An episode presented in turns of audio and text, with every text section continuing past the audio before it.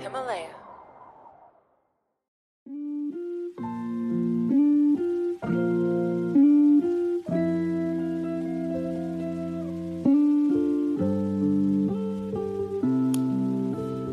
Hello，大家好，我是 Gareth，欢迎收听这一期的子非鱼。那么今天我们要讨论的问题呢，其实是和当下的时事很相关。我们想聊一聊关于歧视的问题。那大家都知道，目前在美国，因为之前一位白人警察在执法过程中的行为，导致一名黑人死亡，由此引发的关于种族歧视的讨论，甚至在美国的全国范围内引发了大游行和持续的暴乱。所以说，呃，我很希望的是从经济学的角度来跟大家讨论一下，我们是如何看待种族歧视或者广义上的各类歧视行为的。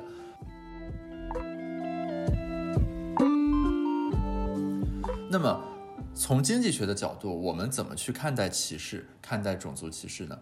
在开始讨论之前，我们要首先明确一个共识，就是我们要抛除掉情绪、情感和道德的判断，因为任何一个普通人，包括学者在内，在面临这样一个话题的时候，其实情绪性的反应是第一反应，也就是说，我们会感到愤怒、感到同情，或者说感到困惑与不解，为什么在美国这样一个发达的国家，在种族问题已经存在了这么多年之后，时至今日依然会发生这种有违基本的人道主义的这样一种情况。那么，当我们怀着这种情绪去进行一些批判的时候，这种时候虽然我们自己的情绪得到了宣泄和表达，但是我们所发表的观点通常是很廉价的。比如，我们会认为这个白人警察是一个坏人，或者说，呃，从这个事件中可以看出，美国没有解决掉种族的矛盾问题，所以美国迟早要完，等等等等。这样一些偏情绪化的表达可以宣泄我们自己的情感，但是对于我们自身认识的深化，并没有很实质性的帮助。那么，当我们从经济学的视角来看这样一个问题的时候，我们必须要问的是：为什么会这样？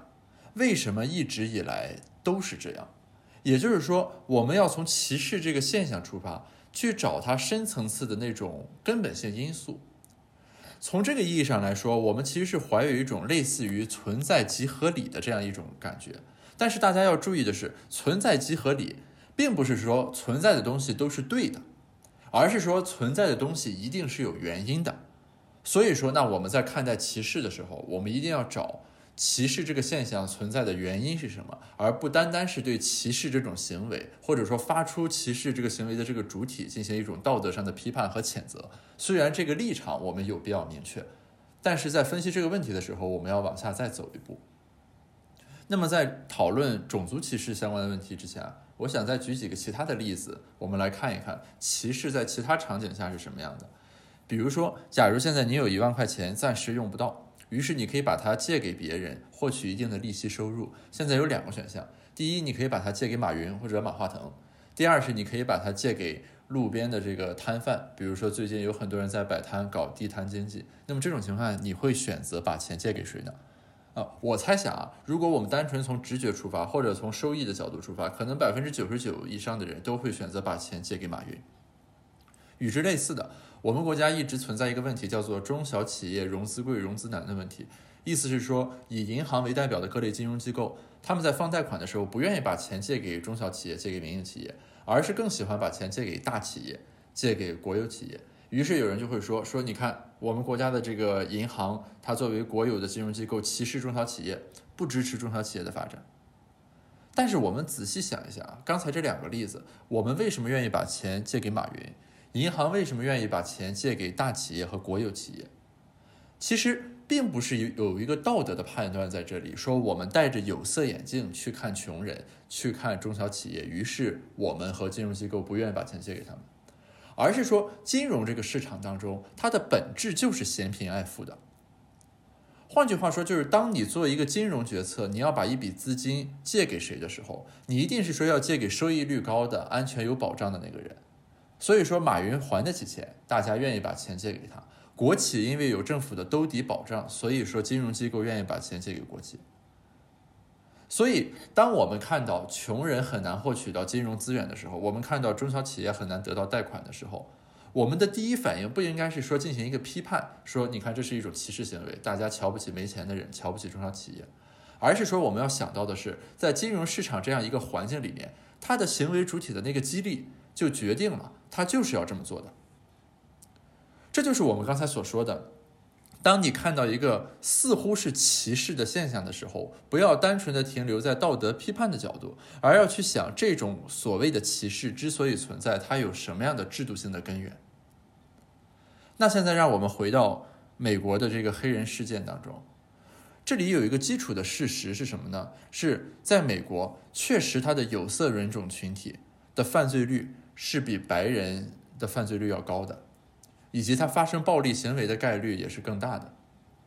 我记得有个报道曾经写过，就是当看到一个同样的行为的时候，如果是一个白人做出的行为，这个警察可能只是会喝阻他；但是如果是一个黑人做出这样的行为，警察可能就以为这个黑人要掏枪，于是警察可能就会进行还击，或者甚至把他击毙。那。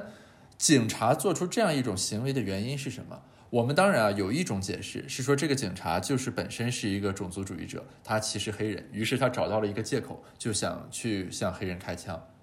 但除了这个之外，其实还有一种更重要的因素，是在于你作为一个警察，你对任何一个个体他可能犯罪的概率进行评估的时候，你所依赖的是什么？其实就是我们刚才所说的，在大样本情况下你所把握到的那种规律。所以说，哪怕我们用扔骰子的方法，从茫茫人海里面选出来一个黑人，选出来一个白人，放在警察的面前，然后让警察对他们的犯罪概率进行评估，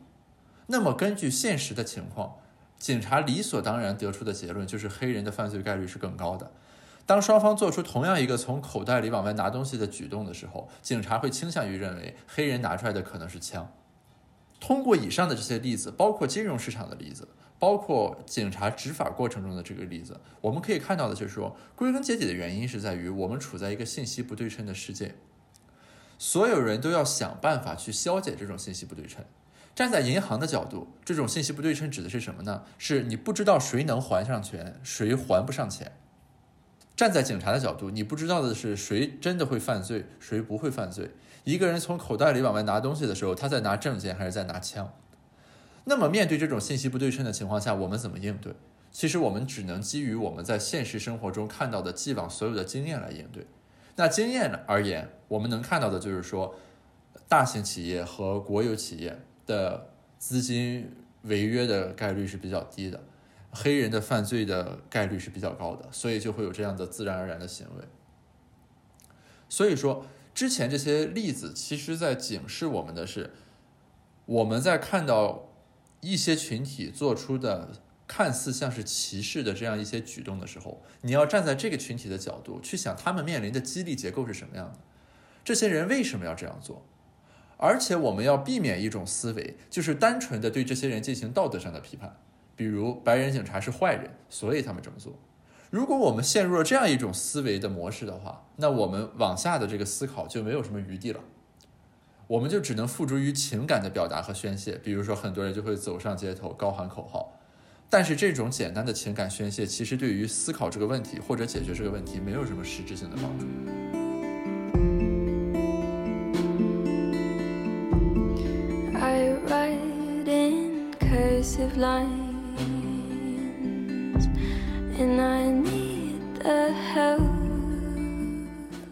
那么给定上面我们所说的这种情况的存在，很多人自然而然的会有一个反应或者一个追问，就是我们能不能够通过政府制定政策或者议会制定法律来解决这个问题？比如歧视行为既然是不好的，我们可不可以立一个法律来规定大家不得歧视？既然银行不想给中小企业贷款，我们可不可以通过法律法规来规定你必须给中小企业贷款？等等。那我们可以再来分析几个例子，比如我昨天。在微博上看到有人分享了一篇经济学的论文啊，其实很有意思。这个论文做的是什么呢？是说在美国的这个招聘市场上，很多时候呢，这个企业会要求来求职的人填写一个自己的犯罪记录或者证明。那这种情况下呢，因为很多黑人他可能会在求职之前有过一些犯罪记录，于是就在这个求职的过程中面临被企业歧视的风险。那在美国，有的州为了避免这个问题，他们就出台了一个政策，说的是企业在进行招聘的时候，不得向应聘的人问询这种问题。那我们直观来想一下这个政策，可能大家会感觉，原来企业会歧视有犯罪记录的人，现在既然这个州已经禁止了提供这方面的数据，应该就不会有这个问题了。那黑人所面临的这个就业过程中的歧视现象就可以得到避免。但是那篇文章发现什么呢？结论恰恰相反，是黑人越来越难以找到工作。原因是什么呢？是因为原先企业通过查询犯罪记录。他们依然可以从黑人群体中选择一些没有犯罪记录的人来雇佣他们，但是当州政府出了这样一个政策之后，他们不再具备这种甄别的能力，于是企业就偷懒，采用一种一刀切的政策，就是我们索性不雇黑人。所以大家在这个政策实施的过程中，我们可以清楚的看到这个 backfire，就是这个政策的反作用力，事与愿违是怎么发生的？是说站在州政府的角度，他认为我应该保护隐私。我禁止企业查询人们的犯罪记录，于是黑人群体虽然犯罪行为偏多，那他们现在得到了这种保护，就应该不被歧视了。但站在雇主的角度，恰恰相反，他们原来有这样一种方式去解决这个信息不对称的问题，从茫茫人海中找出来他们认为可以雇佣的人。现在州政府既然把我这个信息切断了，那很抱歉，我只能回之以一刀切的方式，就是我索性不雇佣黑人了。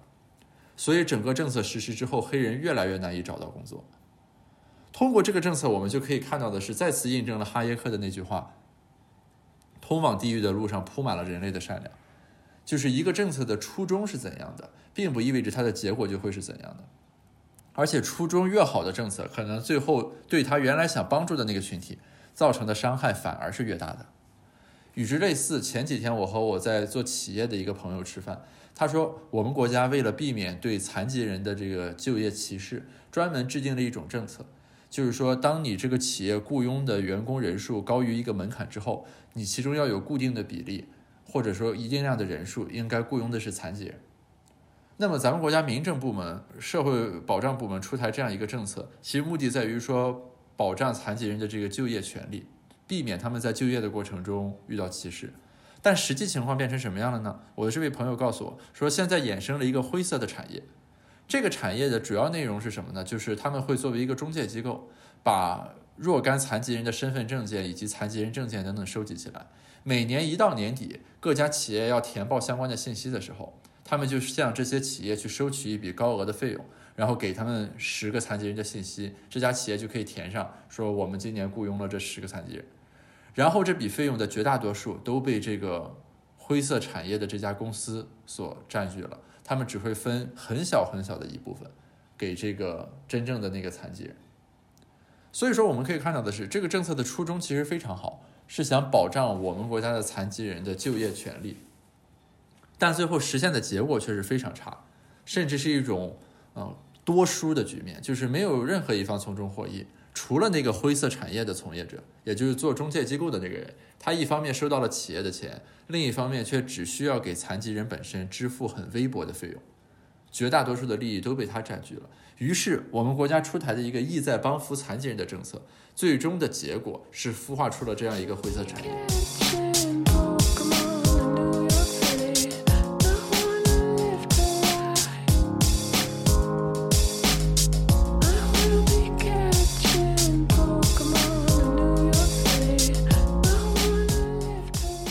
刚刚关于美国黑人应聘的例子，关于我们国家对残疾人进行保障的例子，他们共同指向了一个什么样的结论呢？就是当我们在讨论歧视问题的时候，当我们在分析我们该制定什么样的政策去应对歧视的时候，我们不能怀有一种打地鼠的心态，就是说现在有这样一个问题，于是我要出台这样一个政策，对着这个问题，然后把它摁下去。如果是采用这样一种心态去制定政策，最终得到的结果通常是事与愿违。为什么呢？是因为你没有考虑，在这个政策实施以后，各个主体他们面对的激励发生了变化，于是他们的行为也发生了变化。比如，你简单的认为，我要求企业雇佣残疾人，企业就会去雇佣残疾人，这就是典型的你只从一个上位者的角度去思考，说我发了一个指令，企业就要去贯彻。你没有想的是，站在企业家的角度，我面对这样一个指令，但同时我还要照顾企业经营的时候，我到底会怎么样去贯彻这个政策？我并不一定总会像政府所要求的那样去贯彻这个政策，而是以我自己的一种变通的方式来对付这件事情。这就叫做典型的叫做上有政策，下有对策。如果我们在讨论歧视相关的问题的时候，没有把这种下有对策的行为考虑进去，那么我们所提出的政策建议通常是片面的，而且最后可能结果是适得其反的。那么在讨论歧视相关的问题的时候，除了我们前面说到的这些点，我们还要警惕一种错误的倾向。错误的倾向是什么呢？就是当有时候我们看到市场当中或者社会当中有两个群体最终呈现出来的这个结果不太一样，比如说一边薪水高，一边薪水低啊，或者一边这个生活情况比较好，一边生活情况比较糟糕，然后我们就把这种差异统一称作歧视，然后给它进行一组道德的批判。这种廉价的观点表达会掩盖很多真实的问题。让我们失去了对这个问题真正原因的探讨。我们还是以黑人的就业为例，对于同样的这个问题呢，有一批社会学家和经济学家从社交网络的角度来看待这个问题。他们是怎么分析这个问题的呢？就是说，我们大家可能都有经历，比如说你在找工作或者实习的时候，你会喜欢找熟人聊天或者去打听，比如你会问在这家企业工作的师兄啊，去这家企业工作待遇怎么样啊？啊，他对员工好不好？福利和工资保障怎么样，对吧？也就是说，我们会基于自己的社交网络和社交关系，找离你比较近的那群人去打听，以便于自己在找工作的过程中更从容，做出更好的选择。那么这里就有一个问题出现了，就是假如说物以类聚，人以群分是成立的，呃，现实中也确实是这样，对吧？我们可以看到，比如说美国会有很多所谓的黑人社区，就是黑人的聚集地。那么，假如黑人和黑人分享信息，白人和白人分享信息，最终这个就业市场会变成什么样呢？因为在最一开始的时候，黑人找到的工作可能普遍比白人找到的工作要差。如果在后续的过程里面，大家只在各自的群体内部分享信息，最后导致的一个结果是黑人找到的工作越来越差，白人找到的工作越来越好。什么意思呢？是物以类聚，人以群分这种社交网络的结构，使得我们在最一开始的时候，黑人和白人群体的那个细微的差异，到后来就跟滚雪球一样的不断的放大，因为你每个人只在自己群体内部交流信息，会使得后来这个群体的所有人都普遍性的遭殃。大家要看到的是啊，刚才这个例子里面。最终的结果是黑人可能很难找到工作，或者都是比较差的工作；白人就业情况很好。但是整个分析过程里面跟歧视没有任何关系，只是在起初的阶段，双方有一个初始的差异，黑人略差一些，以及在后续的发展过程中，大家各自有各自的对自己的群体的偏好，黑人只和黑人打交道，白人只和白人打交道，最终得到的结果就是黑人普遍生活的很差。然而，这个过程里面没有歧视的影子，并不是说这个社会上的企业或者雇主在决定雇佣谁的时候，我歧视黑人，故意不把工作给黑人，而是说，因为我们的社交网络的这种特性，使得一种初始的差异后来出现了滚雪球的效应。所以，这对我们的启发就是，我们要提倡跨族群的交流，跨种族的互动，而不是大家各自分离。比如说，把所有的黑人放在一个社区，所有的黑人都只去上一样的大学。如果我们只是单纯的把这个事情归咎于叫做黑人遭受到了歧视，于是走上街头抗议，其实对解决这个问题不会有任何帮助，因为只要黑人和白人在起点上的这个差距依然存在，以及大家愿意在自己的族群内部抱团的这种行为特征没有改变，那最后得到的结果一定是黑人越来越差，白人越来越好。我们单纯的把一些问题诉诸于道德批判，然后对某一个群体进行谴责，最终其实并不会带来任何结果上的改善。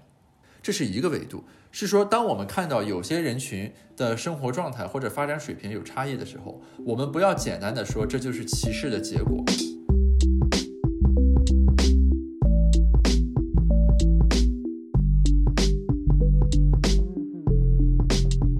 还有另一个维度是在于，有的时候一些政策存在差异性的处理的时候，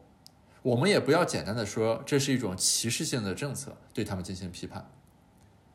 我举一个例子啊，比如说在嗯，上个世纪的时候，包括这个世纪初期的时候，很多城市会进行一种房屋叫做廉租房建设，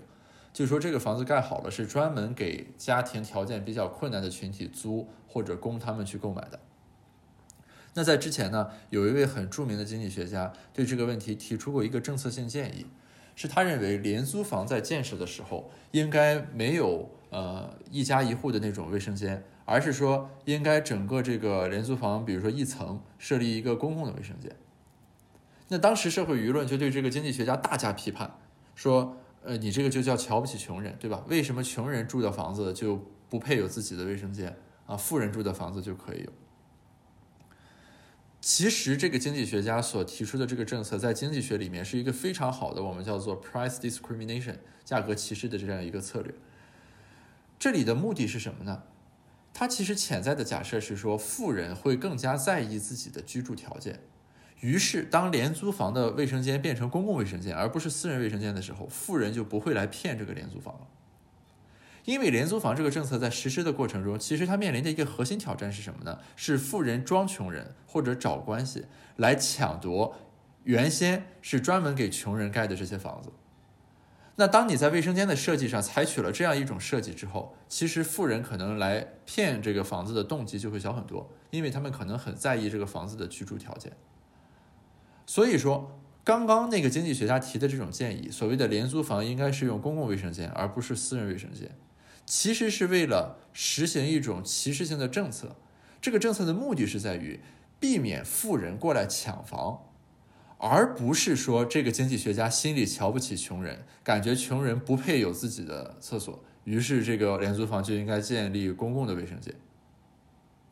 但是，当我们的社会舆论或者说公众在第一眼看到这个政策建议的时候，大家其实倾向于的解读就是我刚才说的那样，啊，你这是瞧不起穷人。所以在很多政策设计的过程中，有一些看似对某些群体进行特殊的这个对待。或者打引号的歧视性的对待的时候，恰恰是在保护这个群体。而如果我们想真的看透这种政策的用意，或者在相关的这种公共讨论当中能够更更加的游刃有余，我们就需要在分析相关的问题的时候，大脑里要有这样一种框架或者思路。我们要知道，就是所谓的差异性的对待本身不具有道德上的含义，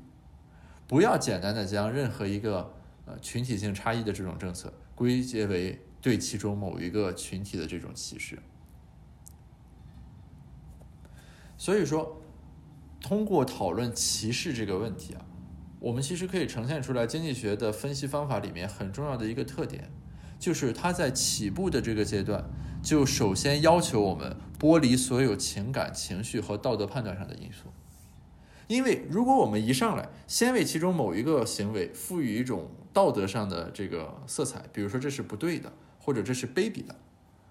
那么后续我们的这个相关的讨论，其实空间就没有了。我们在碰到任何一个现象的时候，不仅要知其然，关键是说我们要用自己的这个分析的框架去找后面的那个所以然。对种族歧视为代表的这样一种问题，过去一直存在，大家一直想解决，却始终没有办法解决。在可以预见的未来，这个问题还会持续存在下去。我们就不能简单的认为这个问题是因为这个世界上有坏人，啊，因为有种族主义分子所导致的，而是应该去想说是一种怎么样的系统性的或者结构性的因素，导致这个问题持之以恒的存在。然后基于这样的一种认识，当我们讨论说我们该如何面对歧视，如何消除歧视，我们该制定什么政策的时候，这个时候我们才有了着力点。然而，现在如果我们去看美国的舆情，发现一个核心的问题就在于，因为这个白人警察的执法事件，导致整个公众的情绪处于一种井喷的状态，以及美国主要的政治家和主流媒体都在沿着公众的这个情绪往下走，去展开相应的讨论，互相指责，从而阻拦了我们真正去讨论，比如。如何在教育过程中设计良好的政策，尽可能的消除黑人和白人在后天发展上的差距？比如，如何在就业市场里面进行更好的政策设计，既保护黑人的隐私的情况下，又不会出现我们刚才所说的那种企业一刀切不雇佣黑人的情况等等。但是在公众情绪面前，经济学所谓的这种理性的分析框架其实是很无力的。就这个大家可能都会理解，对吧？就是面对这样一个公众事件的时候，当大家都在所谓的上头的时候，这个时候跳出来一个经济学家，一本正经的用一个框架、用一个模型来给你分析，说其实这个问题有它自身的原因，我们应该这么来看。很多人都会认为这个人是在帮其中的某一方洗地，或者说你这个人不具备同情心。不具备同理心。诺贝尔奖得主萨缪尔森在他的那个经济学圣经啊，就他写过一本书叫做《经济学》，是所有高校经济学入门的时候必读的教材之一，和曼昆的经济学原理并驾齐驱。然后他在那个书里引用了一句话，他就说，经济学的研究者要有这个冷酷的头脑和热切的心肠，也就是 cool head, warm heart。他这段话是什么意思呢？是说，当我们面对像今天这样的公众事件的时候，我们作为一个人而言，我们内心当然要有理由感到愤怒、感到同情、感到生气。他也不排斥说，为了黑人的权益，比如说在这个情景下，我们应该去发声啊，甚至美国很多人会走上街头去抗议等等等等。但是在保有这颗 warm heart 的同时，我们在分析这个问题的时候，又要足够的冷静和冷酷。某种意义上，甚至说你是麻木不仁，或者冷血无情，就是我们要完全的排除掉刚才我们所说的那些所有情绪上的因素。我们把这个事情很理性化的来看，歧视到底是什么？歧视到底为什么？我们应该怎么办？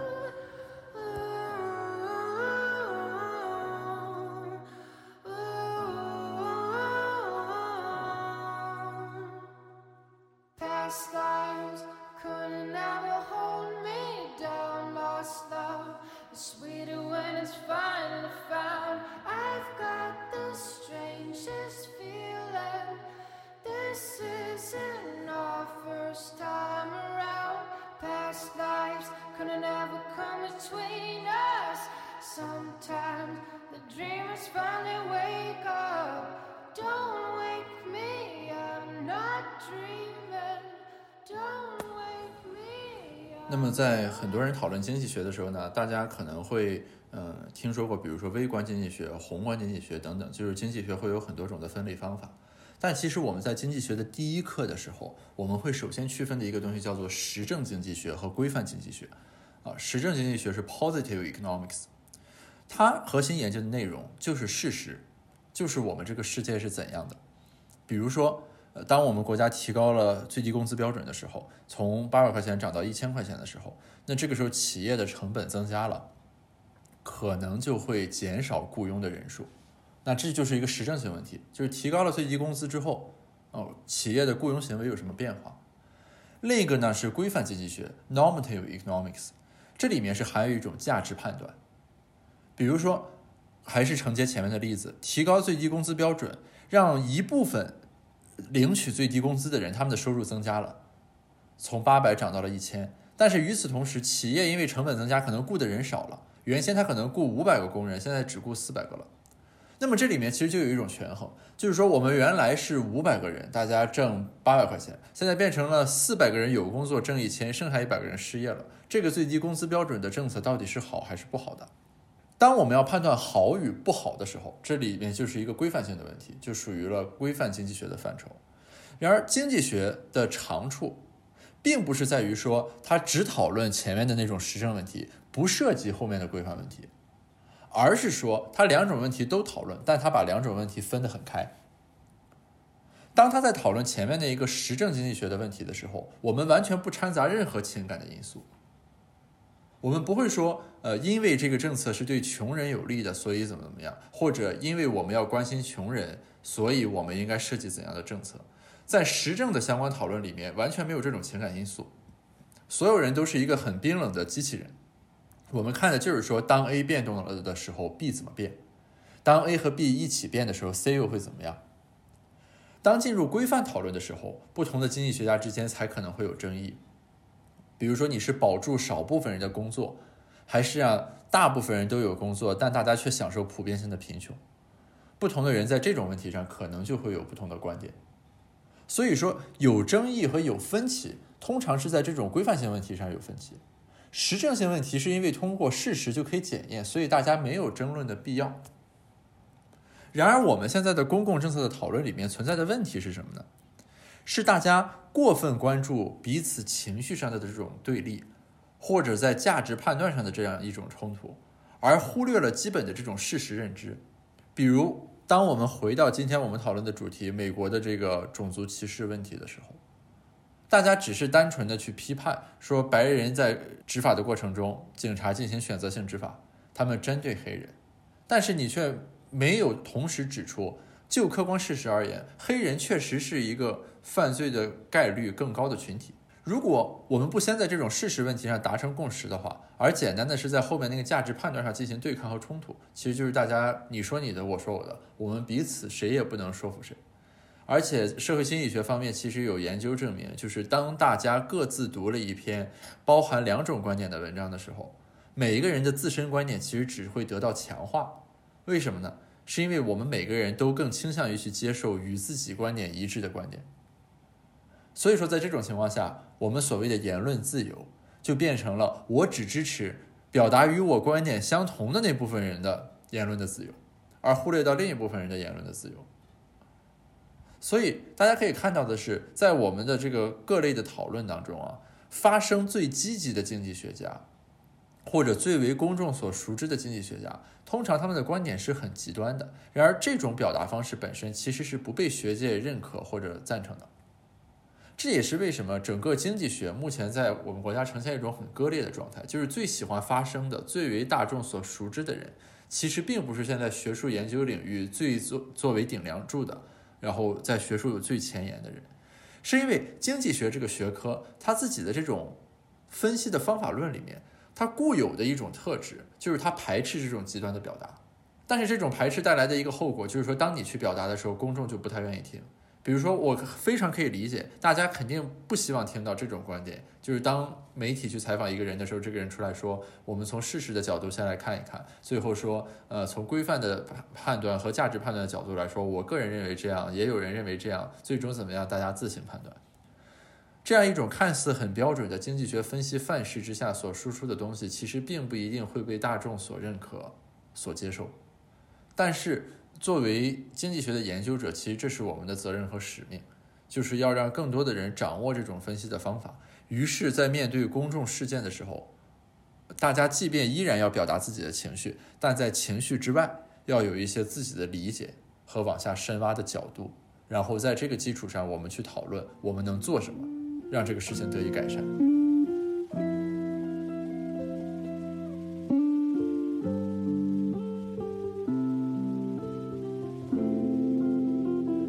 上是我们今天播客想要讨论的内容，可能和大家的预期略有不同，或者很多人可能会认为，在这个播客中，我们讨论美国的黑人问题和种族歧视问题的时候，所呈现出来的态度，或许有一点冷漠或者冷酷。但是我想跟大家说的是，就是单纯从情感的角度来说，我完全可以对相关的这个情绪都感同身受。当我看到那个视频里面那个黑人说我不能呼吸的时候，我的心底里所感受到的那种悲痛，其实和很多人在网络上表达的是一样的。但是说，当我们痛定思痛的时候，我们要往前走的时候，我们能做什么？这个时候就是我们今天这档播客所主要讨论的内容。我们要看到的是说，我们必须充分的把握住这种基础的事实。就是黑人的基本处境，就是现在的这样一种情况。只要还有警察这个群体的存在，警察只要还想去维护这个社会的治安，他就不得不为了执法的效率而采取一些看起来是在进行歧视的举措。那我们应该怎么办？我们的政策指向并不应该是说我们要废除掉警警察。比如现在美国很多城市好像已经进行了相关的讨论，就是这个城市现在不要警察了，于是就不存在这个歧视黑人执法的问题了。这种政策就是典型的我刚才说的那种打地鼠思维的政策，就是他想把这个问题摁下去，而没有以一种激励相容的思路去认真思考这里面每一个行为的主体的动机。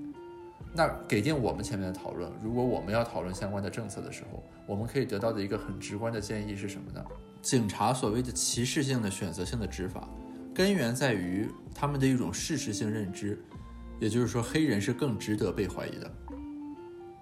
那么要解决这个问题，我们就要从这个事实上去着手，就是怎样真正的降低黑人群体的犯罪率。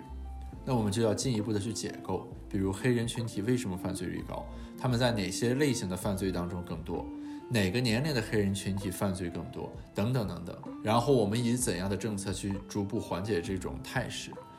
而不是单纯的说我们废除掉某个州某个市的警察力量，然后就没有警察了，于是也就没有歧视性执法的问题了。这只是说你把歧视这样一个问题，在警察这个领域的呈现形式给灭掉了。但其实对于这个问题的底层原因的解决没有任何的帮助。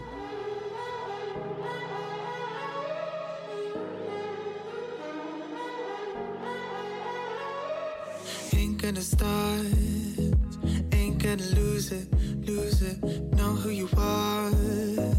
You don't have to prove it, prove it, but I oh, I oh, I oh, I oh, I oh. 那么听完今天这期播客之后呢，其实。并不是说想让大家对种族歧视或者美国的这个事件本身形成怎样的一种判断或者看法，更多的是说给大家提供一种思路，就是当之后我们在面临类似的这种情境的时候，大家能够在上头的同时有一种自我的觉醒和意识，也就是说，我要抛开情绪之后更加理性的来看待这个问题。感谢大家收听这一期的子非鱼，我们下期再见，谢谢。